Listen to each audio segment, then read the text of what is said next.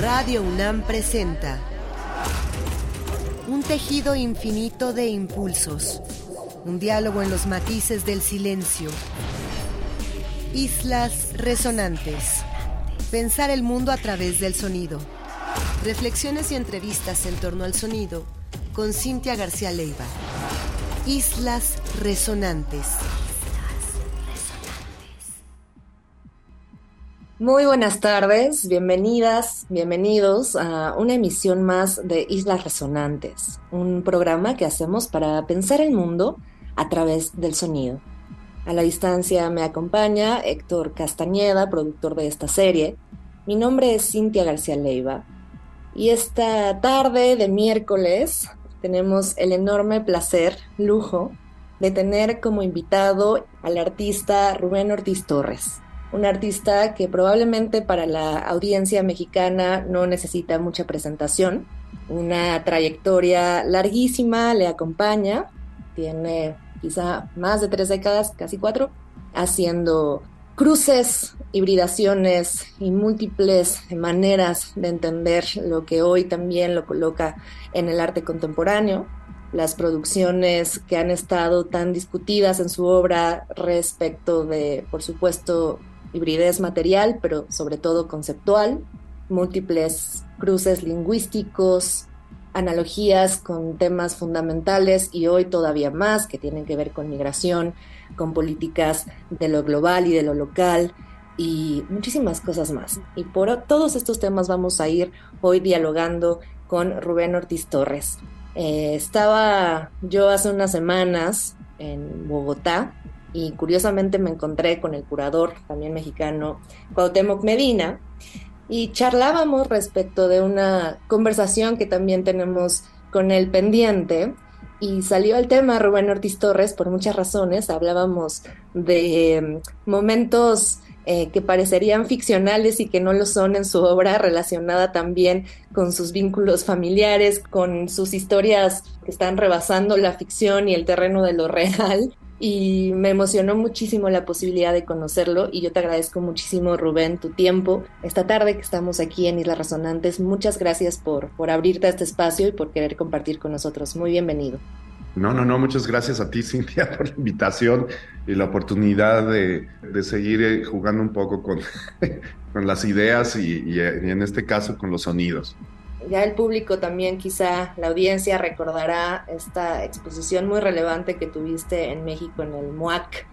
Eh, hace ya que serán casi cuatro o cinco años, en 2019, eh, que se llamó Customatismo y que de alguna manera recuperaba en una especie de retrospectiva, también curada por Mariana Botey, parte de tu trayectoria y con esa memoria de lo que pasó aquí en México y de lo que ha seguido trabajando en los últimos años, por supuesto en el periodo pandémico de confinamiento y recientemente en este entramado rarísimo de realidad híbrida que tenemos, has estado también produciendo cosas.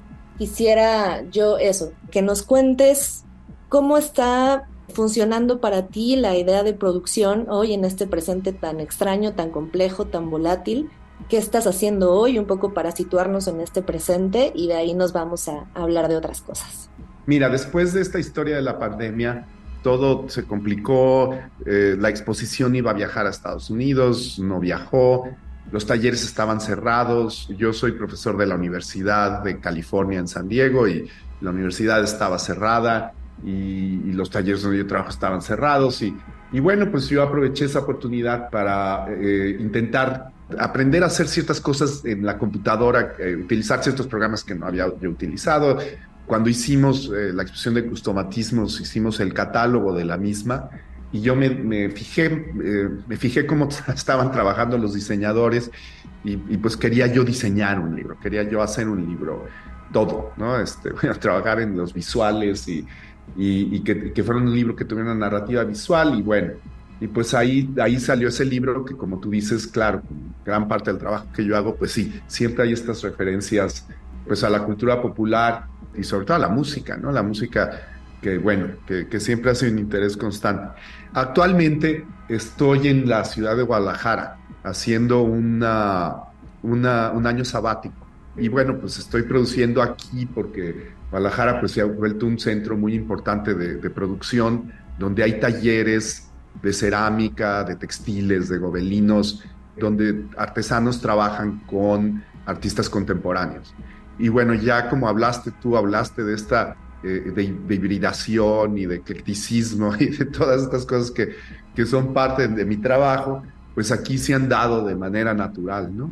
Y en relación a la música, es un lugar que a mí me interesa mucho, no solo porque mi padre era un experto en sones jaliscienses eh, y bueno, y tiene una historia musical, bueno, Jalisco, claro, este, dentro de, la creación de la, de la, identidad nacional de la mexicanidad, que en gran parte pues es una ficción tapatía, ¿verdad? Porque es el único lugar donde realmente uno usa sombrero y, cantan los mariachis.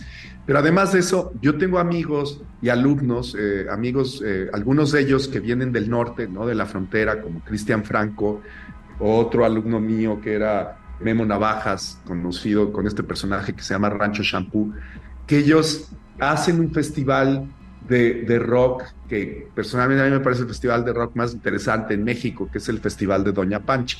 Este es un festival de rock experimental creado por artistas, es como un proyecto de artistas, ¿no? Pues no es este negocio, no, definitivamente no es un negocio, y no es, no es así un, festival masivo, ¿no? Es un festival curado por artistas eh, con música muy experimental, donde se han presentado, se han, presentado gentes como El Muerto de Tijuana, eh, Rancho Shampoo, Dick el Demasiado, que también es un artista que hace cumbia experimental. Ayer, por cierto, Cristian hizo una exposición que a mí me pareció fantástica, muy interesante, de, de un grupo argentino que se llama Los Reynolds. Es muy experimental, hacen, hacen eh, pues como noise, pero bueno, uno de los miembros, el baterista, por ejemplo, es discapacitado, ¿no? Él tiene síndrome de Down, pero es un tipo muy inteligente que hace música experimental y bueno, y, el grupo pues ahora sí que trasciende todas estas fronteras entre outsider art y arte bruto y veto a saber. Entonces, para mí, pues Guadalajara, pues es ahorita, ahorita en este momento hay una comunidad de artistas eh, que a mí me parece muy interesante y hay esta posibilidad, de producir. Nunca había estado, nunca había pasado tiempo, aunque mi familia, tengo familia de aquí. Entonces, bueno, pues ahora estoy aprovechando esta oportunidad. ¿Cómo te encuentras con, con este México después de pues, todo el tiempo que llevas en San Diego? ¿Cómo te encuentras con, con, este México en el, en el terreno del arte contemporáneo? Ya has mencionado hace un momento que encuentras una escena eso, un creciente, compleja, interesante en Guadalajara. Coincidimos muchísimo, ya sabemos que en México también hay una cantidad creciente de espacios de producción, de espacios de exhibición, con sus respectivas también precariedades en, en, lo que toca a los artistas y a las posibilidades también de, recuperación para ellos después de tantos momentos tan complejos que hemos vivido los, los últimos años. Pero ¿cómo te encuentras tú, Rubén Torres, Rubén Ortiz Torres, en este, en este México preelectoral, con tantos cambios eh, tremendos y en esta, en esta ciudad que no es la capital y que sin embargo está, pues eso, eh, despegando efectivamente en, en, arte contemporáneo, en artes visuales y también en música. Es bien interesante lo que está pasando, creo, respecto a las propuestas musicales de cualquier género y eso es algo muy rico de conversar contigo porque contigo se puede hablar desde sones jarochos hasta de rock, hasta de punk, hasta de lo que sea y eso es riquísimo de hacer. Es algo que nos interesa mucho en este programa. Pero por ejemplo, pienso en todo lo que está produciendo Guadalajara respecto de esta llamada música regional, el corrido tumbao, los pesos plumas y similares, que están exportando muchísima música. Eh, justamente ahora hablando de Colombia, me impresionó la cantidad de gente que reconoce esta música produciéndose en México y que no necesariamente está pasando por Ciudad de México, donde se produce también muchas otras cosas, sino que va directamente a los Estados Unidos o a, Sudamérica. ¿Cómo sientes esa, esa Guadalajara después de estar tanto tiempo en San Diego? Pues mira, mi noción de mexicanidad ha cambiado mucho. Digo, yo doy clases en San Diego, pero vivo en Los Ángeles. Y pues Los Ángeles es un centro de producción de cultura mexicana importantísimo y siempre lo ha sido. Entonces hay como estos ejes culturales, ¿no? La frontera, Los Ángeles, Guadalajara, México, y, precisamente los géneros musicales de los que estás hablando, el, el, corrido tumbado o alguien como Peso Pluma, eh, Nathaniel Cano, por ejemplo, pues él, él sale de Los Ángeles, ¿no?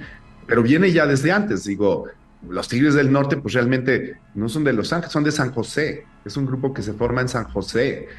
Y, y pues, no, pues es un grupo fundamental en la cultura mexicana, ¿no? Eh, eh, o latinoamericana incluso.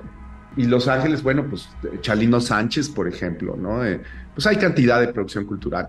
Curiosamente, ahora que hablas de, Peso Pluma, bueno, Peso Pluma, eh, Cristian Franca, mi amigo Cristian que te digo que organiza el Festival de Doña Pancha, pues a él le parece que es importantísimo, porque sí es un, pues son estos jóvenes que están haciendo eh, esta música, que además la instrumentación es muy original, los músicos son muy buenos, ¿no? Este, eh, utilizando cuerdas, esta, eh, el bajo sexto y estos instrumentos de música regional para hacer esta música que, claro, tiene influencias de la cultura popular, del reggaetón y esto, y bueno, y que ahora, y que ahora se vuelve este, pues un hit mundial, ¿no?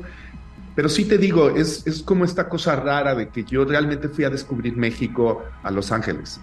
Porque la Ciudad de México es, es otra cosa, es una ciudad muy cosmopolita.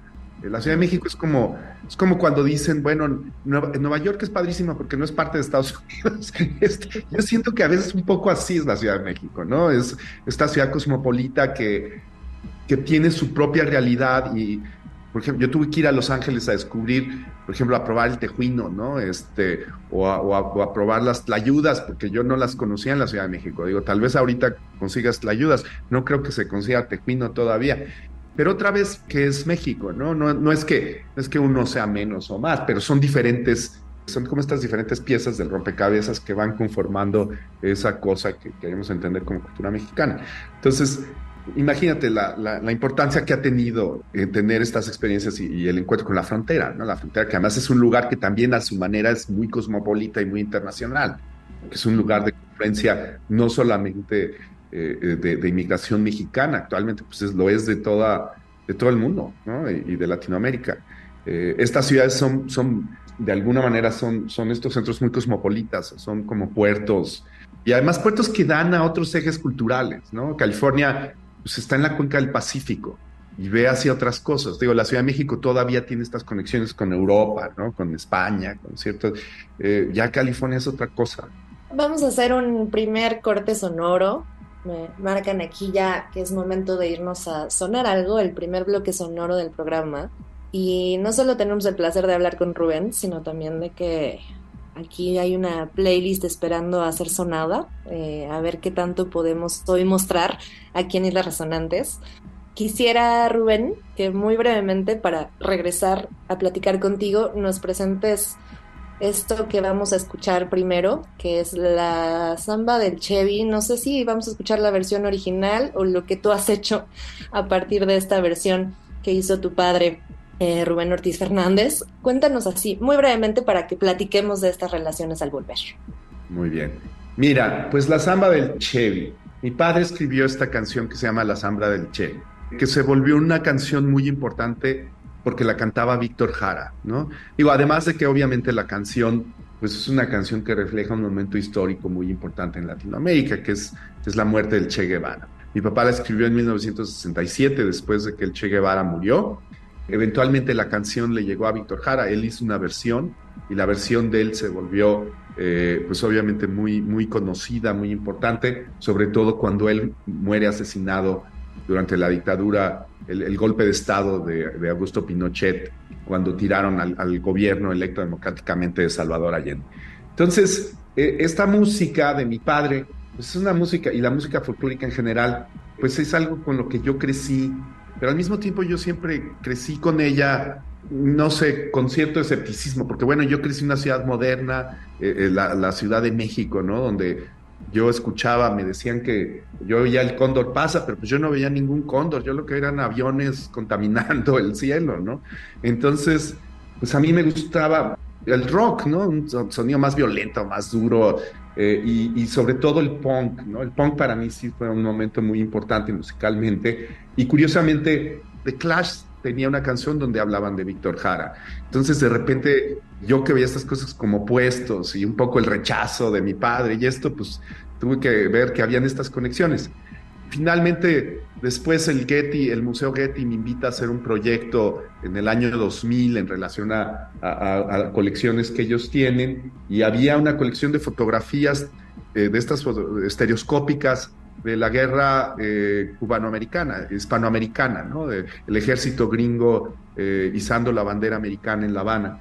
Entonces, pues esas fotos me recordaron al Che Guevara y estas conexiones eh, y contradicciones con mi padre. Y, y, bueno, yo invité a unos músicos uruguayos, a Carlos Casacuberta, del Peyote Asesino, que alguna vez tocó conmigo y que él pues era un, rockero cuando estábamos en la prepa, ¿no? en el Centro Activo Freire, pero quien era Carlos en algún momento dado, pues bueno, él, él era refugiado político que venía eh, de la dictadura política en Uruguay y Carlos pues también era miembro del Partido Comunista, pero bueno, a él le tocó el colapso de, la Unión Soviética, eh, estando él estudiando de hecho en la Unión Soviética. Y de ahí, bueno, fue a estudiar a, Londres y eventualmente regresa a Uruguay a ser rockero tardío, eh, tocando con jóvenes más, con músicos más jóvenes que él. Y él me pareció la persona indicada para hacer una versión eh, más techno, más dance de la samba del Che. Se titula La samba del Chevy porque yo hice un Chevy, hice un coche que bailaba la samba del Che. ¿no? Entonces yo tenía un Chevy 60, que por cierto el Che Guevara tenía un, Chevy 60 eh, ¿no? Y el Chevy 60 pues es el modelo, uno de los modelos preferidos de los lowriders. Entonces tenía este carro muy icónico que ahora está en el Museo del Automóvil en La Habana. Y entonces arreglé yo un coche, un Chevy 60, para que balara la canción de mi papá con esta versión tecno, eh, en este delirio complejo de, eh, como puedes ver, de, idea. Y de eso hicimos una película en tercera dimensión, como las, las, las tarjetas estereoscópicas, donde en vez de ver al ejército gringo eh, izando la bandera en La Habana, pues lo que veías es este carro rebelde bailando, eh, pues coches, coches americanos, en la, porque además La Habana está llena de coches viejos que son los mismos modelos que los lowriders arreglan en California. Claro, California, pues bailan, brincan eh, y, se revelan, se vuelven medios de expresión y, ah, y generan tráfico porque van despacio dando de brincos en medio del freeway o de los bulevares. Pues vamos a escuchar entonces la samba del Chevy y volveremos en esta entrevista que estamos teniendo hoy, muy afortunadamente, la verdad, con Rubén Ortiz Torres. No se vayan, ustedes están en Isla Resonante.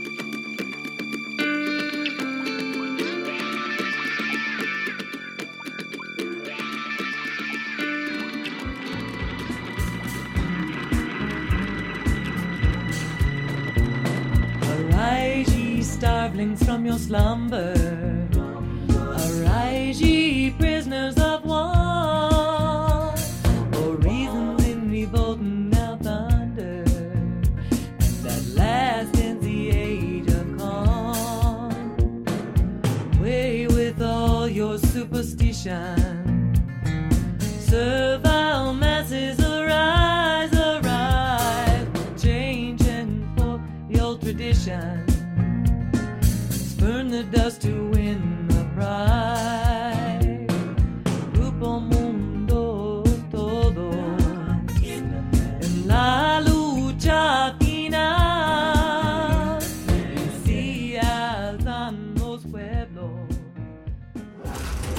Islas Resonantes.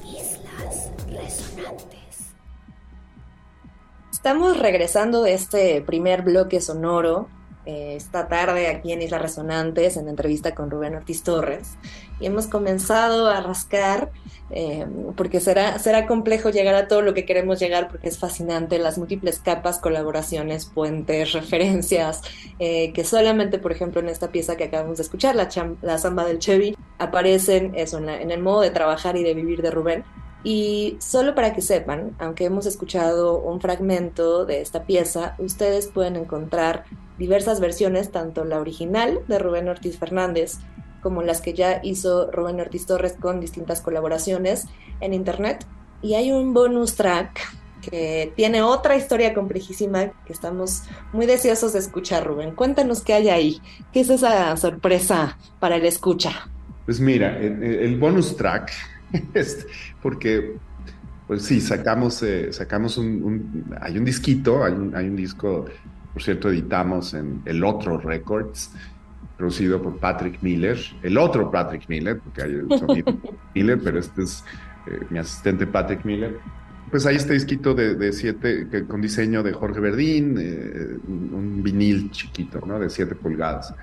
Eh, el bonus track es, es, es una historia interesante. La revista Art Tissues, que es una revista, eh, fue una revista muy importante en, en Los Ángeles de arte, eh, decidieron hacer un proyecto en el cual comisionaron a varios artistas a escribir letras para hacer unas canciones. Entonces descubrieron, esta revista, descubrieron que había una compañía en, en Atlanta que si tú les mandas una letra, ellos te hacen la música. Tú nada más les, les, les dices cómo quieres la música y ellos la hacen.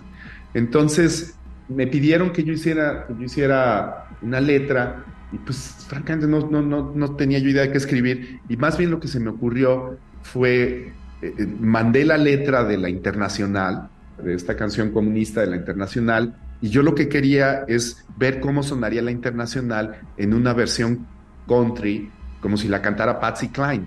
Entonces, pues mandé yo la letra, pero pues no, no puse que era la internacional, simplemente puse la letra, ¿no? En inglés. Y, y mandé la, la, la, la, música. Y bueno, y eventualmente pues me mandaron la canción. Ellos, claro, la música es, es otra música, es una música que ellos inventaron, country, eh, con, con Patsy Cline. Ahora, lo que sucede es que Art Issues eventualmente me dicen, bueno, vamos a registrar la, la, la canción.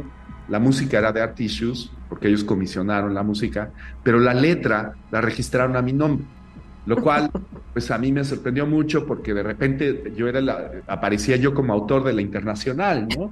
Lo cual a mí obviamente me hizo mucha gracia. Yo lo primero que se me ocurrió es ir a demandar mi prepa el Partido Comunista para que cobrarles eh, por el uso de la, de la, letra de la internacional. Pero bueno, eventualmente, platicando esto con Olivier Debrois, este eh, curador francés, escritor francés que, que trabajaba en México, Olivia me dijo, oh, esto está muy interesante. Vamos a hacer una exposición y nos interesa exponer el copyright de la canción a tu nombre, el copyright de la internacional, ¿no? Como una pieza conceptual. Entonces yo desde luego le dije que sí, yo estaba muy entusiasmado y le escribo, escribo Art Issues y, les digo, oiga, pues necesito el, el, registro, ¿no? Del copyright de, de la internacional. Entonces eh, me mandan una carta eh, muy larga, muy complicada, donde resulta que el copyright de la internacional estaba registrado en las Torres Gemelas de Nueva York. Entonces, wow. yo no sé por qué carajos los copyrights estaban guardados en las Torres Gemelas, pero resulta que, y entonces me dicen, pues mira, por el momento no podemos eh, mandarte el registro porque destruye, Osama Bin Laden destruyó las, las Torres Gemelas. Entonces, finalmente lo que se expuso eh, fue esta carta, ¿no? Donde de, la carta donde me dicen que, que bueno, que, que, por el momento no me pueden mandar el copyright porque las, las torres gemelas, eh, porque pues lo estamos, no, no, no, las pueden encontrar porque se, eh, se cayeron las torres gemelas. Bueno, pues para que sepa nuestra audiencia, entonces Rubén tiene esos derechos y por ahí habrá que rastrearlos, pero vaya historia. Y no hemos hablado todavía de la maestra Gabriela Ortiz, tu hermana, con quien también has tenido colaboraciones en el pasado de muy distinto orden. ¿Por qué no, Rubén, nos presentas algún track de esta playlist hermosa que nos muestras, eh, en donde Gabriela Ortiz haya participado y hablamos de esa relación musical con ella, entre tú y ella, si te parece bien a nuestro regreso de este segundo bloque sonoro. Muy bien. Pues vamos a escuchar entonces este fragmento de esta colaboración entre Rubén y Gabriela Ortiz. Vamos a escuchar un fragmento de la ópera Únicamente la Verdad y escucharemos El Tigre, esta parte, y ahora vamos a regresar con Rubén para hablar de esta colaboración. No se vayan, ustedes están en Isla Resonantes. Hay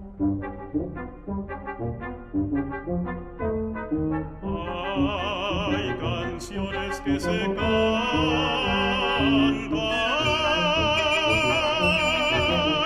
por dinero y otras que se cantan por sentimiento.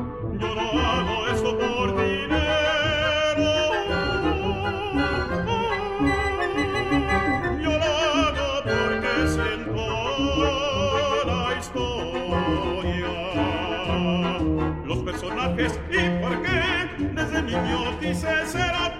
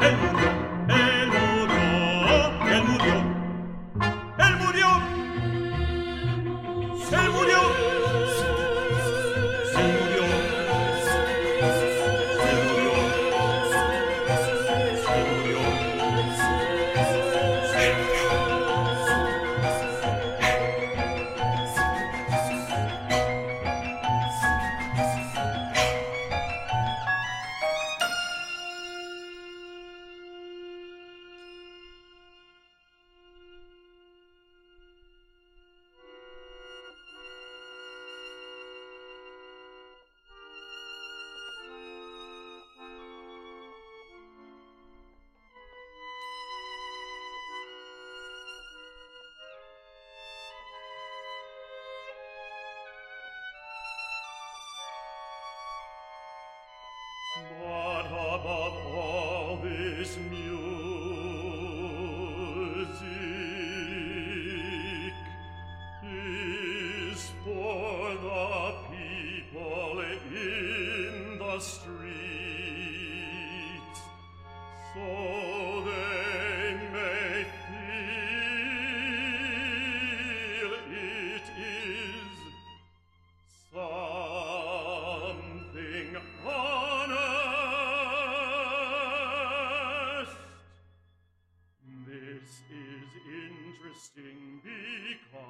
Estamos volviendo de este segundo bloque sonoro, hoy hablando con Rubén Ortiz Torres.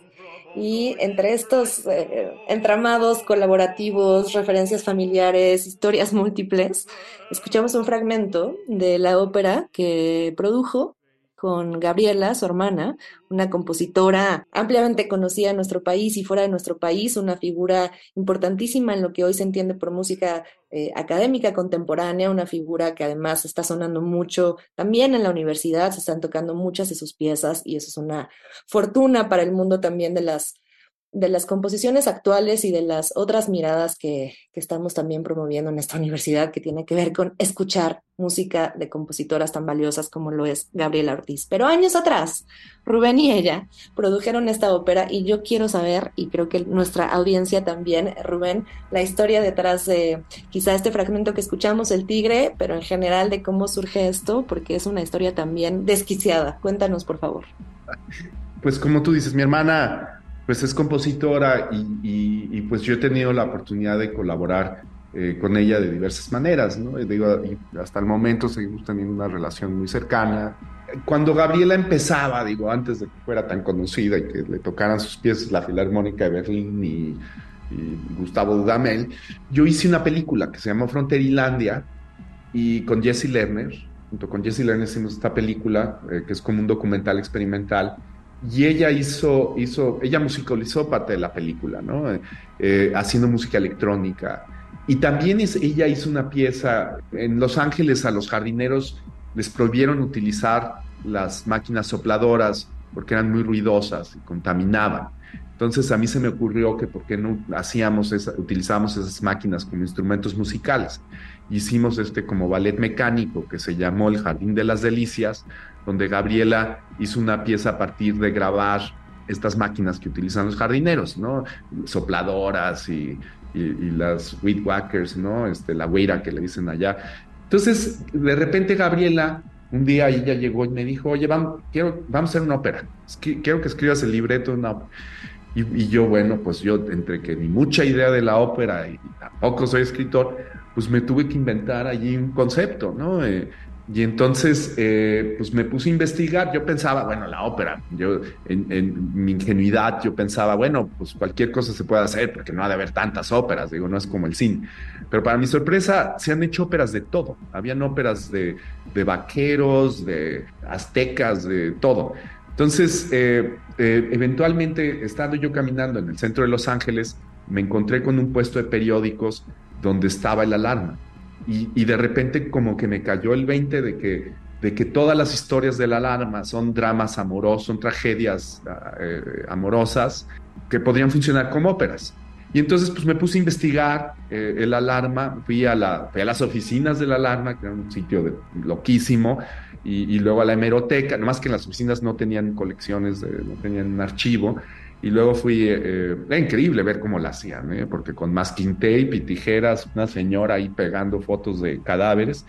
Y luego, bueno, fui a la, a la hemeroteca y en la hemeroteca de la UNAM encontré un número de la alarma donde había una historia, y no era la historia principal, era una historia perdida, pero a mí me interesó porque era, era una historia sobre el suicidio de un, de un individuo, de un inmigrante, al cual le va mal en, en, en la frontera, y entonces recruza a Ciudad Juárez y se suicida poniendo su cabeza sobre las vías del tren y el tren le corta la cabeza. Entonces está la cabeza, la imagen de la cabeza de, de, Eleazar Pacheco Moreno y, aparece, y, entonces, y el artículo dice que, que, él se suicida porque, porque lo desaira Camelia la Tejana, porque Camelia la Tejana rechaza su, su amor.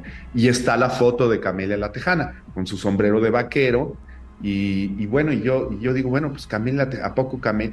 Y entonces empiezo a ver las fechas del corrido que se escribe en 1972. Esta, esta imagen es como de los 80s. Y empiezo a ver, bueno, puede ser, a lo mejor sí es Camila la Tejana. Entonces empiezo a investigar. En aquel, entonces, esto es en los 90s, el Internet empieza a aparecer. Y entonces empiezo a buscar en línea y empiezan a aparecer muchas Camelias las Tejanas. Hay entrevistas de diferentes mujeres que se dicen ser Camelia la. Y estas entrevistas pues no coinciden, ¿no? Una, una, de, una de ellas eh, es cristiana y está arrepentida de haberse dedicado al, tráfico de drogas y otra, hay una entrevista inclusive en la jornada, de, de, eh, y entonces, bueno, entonces hago un collage de, de, todas estas, eh, como usando una estructura similar a la película que hicimos con Jesse, en el sentido de que es como un documental experimental donde voy construyendo una, un guion, una trama eh, eh, a partir de, estas entrevistas, ¿no? de estos collages, y eventualmente incluimos también eh, al, al, al, compositor ¿no? del corrido, a, a, los tigres del norte, bueno, al tigre, no me acuerdo del nombre, pero uno, de los tigres del norte que habla del corrido también y habla de, de lo que son los corridos y los tigres del norte. Y, de, y hay un musicólogo norteamericano que se llama Elijah Wald, que escribió el primer libro sobre narcocorridos. Eh, y entonces hacemos esta ópera. La ópera la, la, la, escribo yo en algún momento en los 90, bueno, el, collage, el, la pieza la hacemos en los 90, pero de aquí a que se presente, cuando finalmente se presenta la ópera, pues resulta que el tema del, del, del narcotráfico se vuelve un tema la guerra con el narco se, se, vuelve el tema principal en México, ¿no? Cosa que cuando empezamos a hacer la ópera no lo era, ¿no? Eh, entonces, cuando se presenta la ópera, pues hay mucha atención de los medios y es un tema súper delicado y, y, pues llega la BBC de Londres y todo el mundo a, a, a reclamarnos que porque estamos explotando la guerra del narco. Y finalmente, en realidad, eh, pues no soy yo el que la está explotando, que mi ópera no es sobre, el narcotráfico, es más bien sobre la sobre esta representación, que además más bien son como fake news, porque estos personajes pues ni siquiera existen, y cómo los medios eh, van generando, van, eh, re, reinventando esta, historia, ¿no? Y un personaje ficticio lo hacen verdadero. Yo me acuerdo cuando me reclamaba el reportero de la BBC que por qué yo explotaba este tema, pues yo le decía, yo no lo exploto, lo explotas tú. Si yo hubiera hecho una ópera sobre, eh, yo qué sé, sobre una historia de amor regular, la BBC no se hubiera interesado. ¿no? Este, la BBC iba obviamente por el morbo del tema del narcotráfico. Eh, aunque la ópera no es sobre eso, digo, es sobre, es sobre este personaje de Camila Tejana, ¿no? Fue muy divertido, fue una experiencia así, este, Imagínate, la, ópera se presentó en México, se presentó en Long Beach, estábamos viendo la posibilidad de que se volviera a hacer en Nuevo México, en fin, eh, eh, yo creo que pues es una, pues es una, es una ópera, es una ópera además con un tema muy, digo, dentro de la historia, pues esta sí es una ópera muy mexicana. Increíble, Rubén, gracias por dejar poner esto en los oídos de nuestra audiencia y en los nuestros, porque eh, creo que pocas personas sabíamos de de una cosa así que genera también eso, muchos diálogos también con cómo se ha construido también la idea de la prensa mexicana, de las leyendas, podríamos pensar en un montón de construcciones así, donde las, narrativas de, de pronto que se colocan en, en la música y que se colocan en espacios de concierto, de pronto tienen posibilidad de salir y de filtrarse de manera mucho más fácil que en otros espacios más rígidos o menos posibilitados a decirse tal cual como es o de transparentarse. Eh, eso, eso me parece que ocurre mucho y es un, es un lujo escucharte también contar esta historia.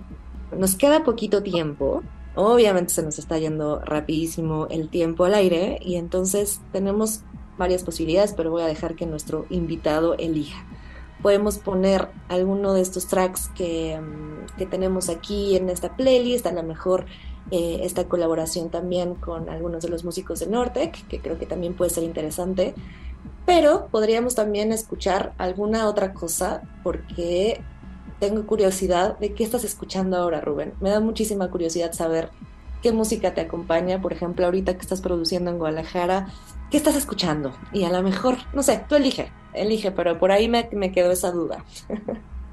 Bueno, ¿Con qué mira, vamos a cerrar? ¿Con qué vamos a cerrar? Eh, mira, me parece bien que cerremos con, con, con, esta pieza que se llama Llantera, que tú mencionaste, okay. ¿no? De, de, de, es de Jorge Verdín, que él fue integrante del, del colectivo Nortec. Eh, él tiene este grupo que se llama Clorofila y tiene otros experimentos sonoros. Eh, entre ellos tiene eh, trémolo, tiene varios experimentos. Eh, Jorge es diseñador gráfico. Él estudió en el en Art Center, en, el, en, Art Center College of Design en Los Ángeles. Él es originario de Tijuana y él, junto con Fritz, eh, con otro, otro diseñador gráfico, pues generaron toda esta imagen de, de Nortec, ¿no? Todos los visuales y, bueno, inclusive hay un libro, ¿no? El Paso del Norte. Y, Jorge ha sido un colaborador conmigo, hemos hecho, hicimos el catálogo de una exposición importante que yo curé con Jesse Lerner, eh, que se llamaba eh, Para leer al, al al Pato Pascual, ¿no? que era, es una exposición sobre la, la, las representaciones de Disney eh, eh, sobre Latinoamérica y cómo los artistas latinoamericanos han representado a, Walt Disney, ¿no? O, personajes de Walt Disney. Esta, esta como que mutua, compleja eh, relación entre Disney y Latinoamérica. Y, Jorge, bueno, es un diseñador estupendo. Él también hizo el diseño del disco de, la samba del Chevy. Hay otro músico con el que yo he colaborado mucho, que es el profesor Angel, Angel Dust, eh, el cual, bueno, por azares del destino acabó en la prisión de Panamá durante ocho años y, y se tuvo que cambiar a profesor Angel Sound. Pero creo que es usar el track, que además es un DJ muy bueno, en, en, ahora vive en Barcelona, él también tenía el grupo On. Eh, pero bueno, eh, Jorge, con Jorge yo diseñé una portada para Angel Sound, entonces, Angel Sound o Angel 2.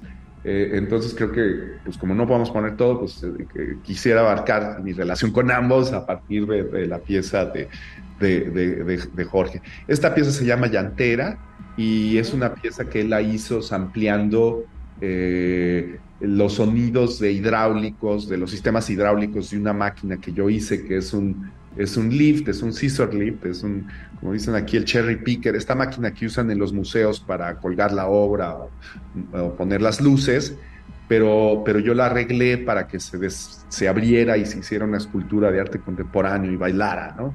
Entonces, eh, y pues baila, la hicimos bailar con esta pieza que, que hizo Jorge y que, bueno, él ha, ha publicado en discos y, y, pues es uno de sus tracks más conocidos. Entonces, eh, Llantera eh, de Jorge Verdín eh, y un saludo muy cordial para Jorge eh, que está ahorita ya en Pasadena